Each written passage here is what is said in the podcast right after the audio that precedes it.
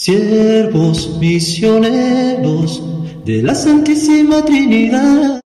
Te suplicamos, Señor, que manifiestes tu bondad. En el nombre del Padre, del Hijo y del Espíritu Santo. Amén. La gracia de nuestro Señor Jesucristo, el amor del Padre y la comunión del Espíritu Santo están con todos nosotros. Eh, les saluda el Padre Edwin Guerra, promotor vocacional de los siervos misioneros de la Santísima Trinidad en Santo Domingo de Heredia, Costa Rica.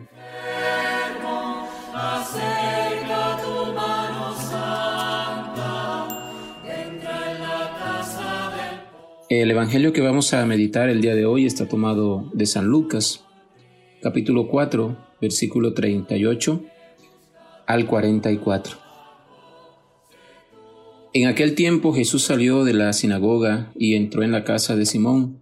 La suegra de Simón estaba con fiebre muy alta y le pidieron a Jesús que hiciera algo por ella. Jesús de pie junto a ella mandó con energía a la fiebre y la fiebre desapareció. Ella se levantó enseguida y se puso a servirles.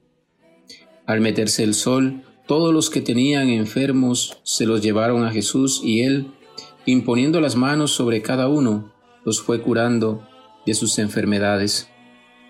De muchos de ellos salían también demonios que gritaban, Tú eres el Hijo de Dios. Pero él les ordenaba enérgicamente que se callaran, porque sabían que él era el Mesías. Al día siguiente se fue a un lugar solitario y la gente lo andaba buscando. Cuando lo encontraron, quisieron retenerlo para que no se alejara de ellos. Pero él les dijo, también tengo que anunciarles el reino de Dios a las otras ciudades, pues para eso he sido enviado.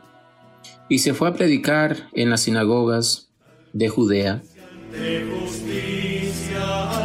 Palabra del Señor.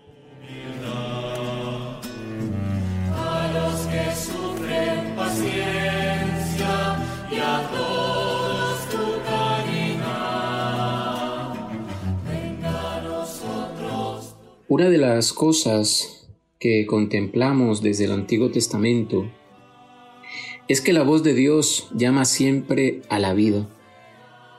Con especial amor, Él plasmó al ser humano a su imagen y semejanza, soplando sobre él el aliento de vida que solo Dios puede dar y quitar.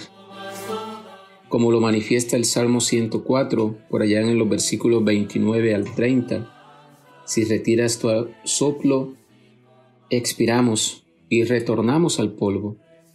Si envías tu aliento, son creadas y renuevas la faz de la tierra. Esa vida dada por Dios en algunos momentos se disminuye por el dolor, por la enfermedad.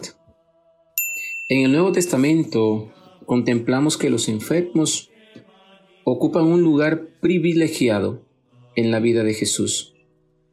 De hecho, una quinta parte de los cuatro evangelios está dedicada a la curación, a la liberación de la vida que ha sido cautiva o presa del mal. De los 3.779 versículos que componen los cuatro evangelios, 727 se refieren a la curación de enfermedades físicas o mentales. Las curaciones, el alivio que proporciona Jesús al ser humano, sirven de punto de partida para su enseñanza, como lo afirma eh, la Dei Verbum por allá en el número 22 sobre el tema de la revelación divina. Teniendo esto como preámbulo, hoy Jesús llega a la casa de Simón Pedro y realiza una curación. Libera a una mujer de un agobio que le quitaba vida. La suegra de Pedro está enferma. La enfermedad es una atadura, no le permite a la persona moverse libremente.